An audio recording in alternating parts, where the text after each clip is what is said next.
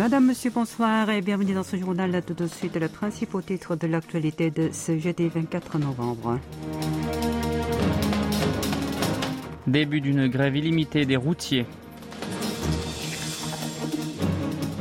La Banque de Corée relève son taux directeur de 0,25 points à 3,25%.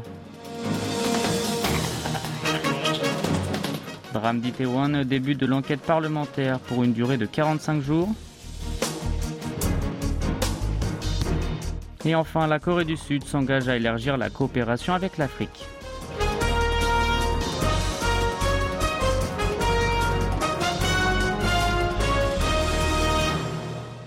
On débute avec l'actualité sociale. Des routiers ont entamé aujourd'hui une grève générale illimitée à l'appel du syndicat de solidarité des chauffeurs de marchandises.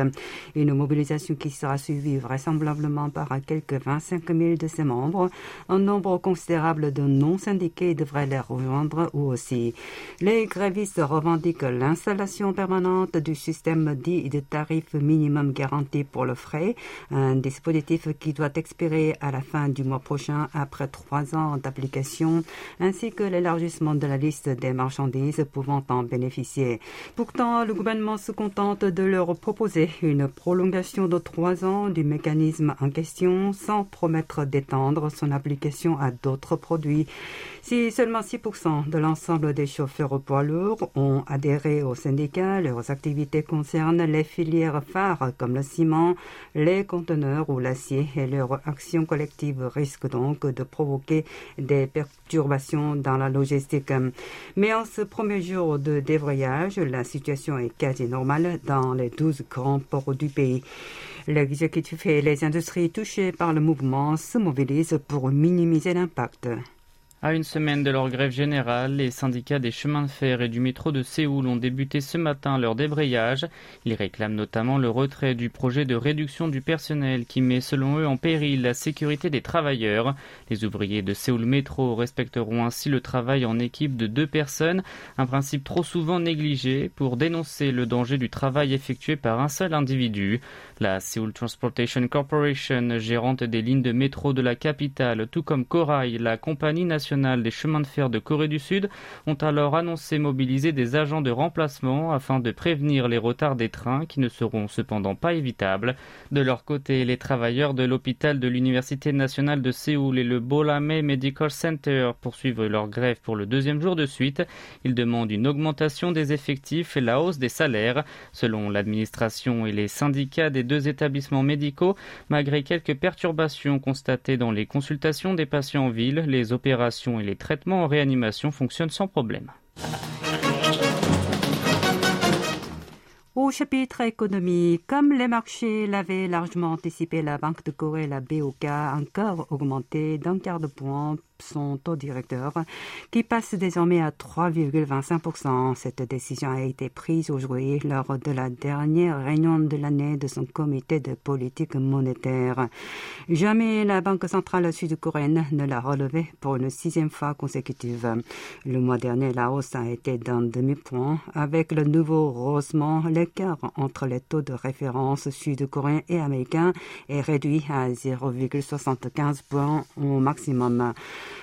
L'institution a expliqué sa décision par la poursuite de la tendance haussière des prix et l'augmentation de seulement 0,25 points par la stabilité relative des marchés d'échange. En octobre, l'inflation a grimpé jusqu'à 5,7% et l'UON, la devise sud-coréenne, s'est récemment renforcée par rapport au dollar américain. Dans la foulée, la BOK a revu à la baisse sa prévision de croissance pour l'année prochaine et table désormais sur une croissance d'1,7% du produit intérieur brut, le PIB, 0,4 points de moins que sa précédente estimation. Petite consolation, la Banque centrale a baissé son pronostic de hausse des prix à la consommation pour l'année prochaine à 3,6% contre 3,7% auparavant. Vous êtes à l'écoute du journal en français sur KBS World Radio. Après un intense bras de fer à l'Assemblée nationale, la formation présidentielle a accepté hier in extremis la demande de l'opposition qui réclame l'ouverture d'une enquête parlementaire sur le drame d'Itaewon survenu le 29 octobre. Conformément à cela, le Parti du pouvoir du peuple, le PPP, et trois mouvements de l'opposition ont adopté aujourd'hui en séance plénière un texte détaillé en ce sens. Une commission dédiée a vu le jour pour entamer aussitôt sa mission. Elle est composée d'un total de 18 membres, dont 7 du PPP, qui est donc le parti de Yoon Suk-yeol, avec à sa tête Woo Sang-ho, député du Minju, la principale force de l'opposition. La durée de ses activités est de 45 jours. Elle pourra être prolongée si les résultats de l'investigation sont jugés insuffisants, mais pour cela, il faudra un accord des deux camps. Les élus membres de la commission donc jusqu'au 7 janvier pour mener leur mission. La première semaine sera consacrée à la préparation et ce en attendant le vote du projet gouvernemental du budget 2023 qui doit avoir lieu avant le 2 décembre si tout se déroule correctement. Après ce délai, leurs activités seront lancées de plus belle. Il s'agira notamment d'écouter les institutions qui font l'objet de l'enquête ou encore d'auditionner leurs responsables. Au total, 16 organismes doivent répondre aux convocations.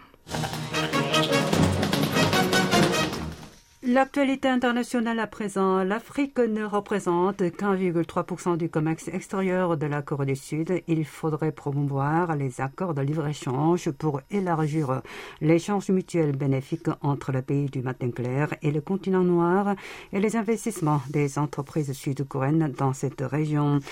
C'est ce que le président de la République Yoon Song-yeol a souligné dans son discours de bienvenue adressé lors du rassemblement Nu de l'Afrique tenu hier soir Séoul.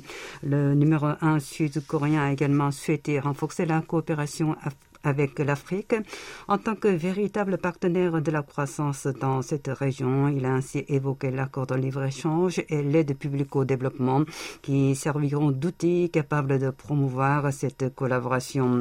Le président Yoon a ensuite présenté des domaines clés de la coopération, la santé, le changement climatique, les réfugiés, la lutte contre la piraterie, la formation des ressources humaines pour la quatrième révolution industrielle.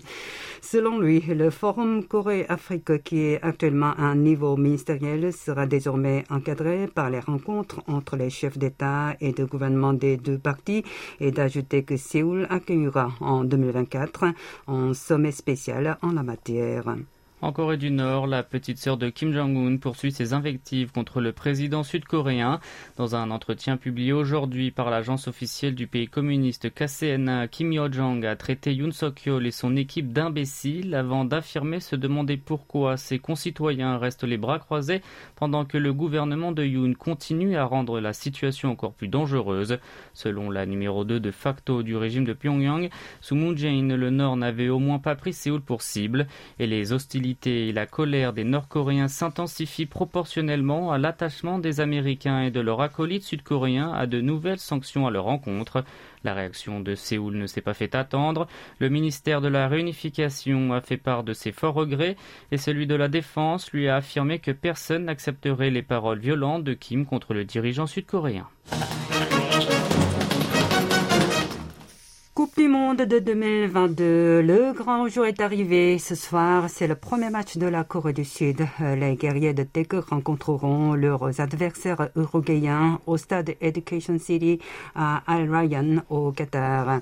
Les deux équipes du groupe H vont tenter de décrocher la victoire afin de lancer de la meilleure des manières leur mondial et espérer ainsi une qualification en huitième de finale. Les hommes de Paul Bento sont-ils en forme? Les amateurs de ballon rond se soucie surtout de la condition physique de Son Heung-min qui a dû se faire récemment opérer. L'entraîneur d'origine portugaise a déclaré hier lors de la conférence de presse d'avant-match que Sony participera à la rencontre.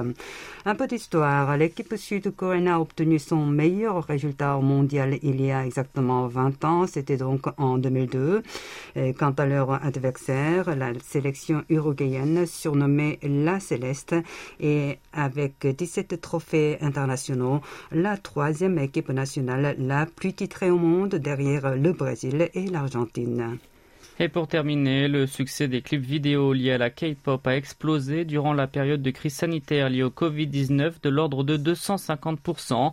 C'est ce qu'a révélé hier la carte du monde de la K-pop 2022, une analyse réalisée par K-Radar de Space Oddity, une start-up sud-coréenne sur la musique populaire du pays du matin clair. Cette dernière a épluché pendant un an à partir du 1er août 2021 les contenus musicaux de 229 artistes de Corée du Sud.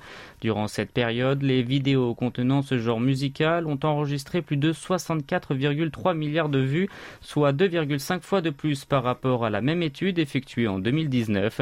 Le groupe planétaire BTS a représenté 18,7%, suivi par les girls band Blackpink et Twice et de Lisa, membre de Blackpink. D'autres groupes dont Stray Kids, ITZY, Seventeen, aespa et des artistes solos tels que Psy et IU ont eux aussi reflété une part importante.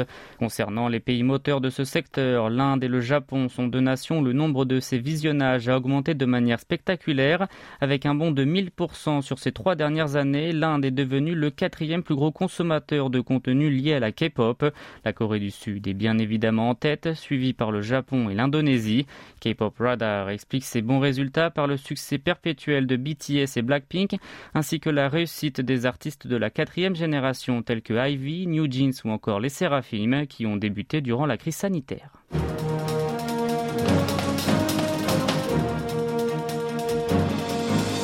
C'est la fin de ce journal qui vous a été présenté par Yunhe Jang et Maxime Lalo. Merci de votre fidélité et bonne soirée sur KBS World Radio.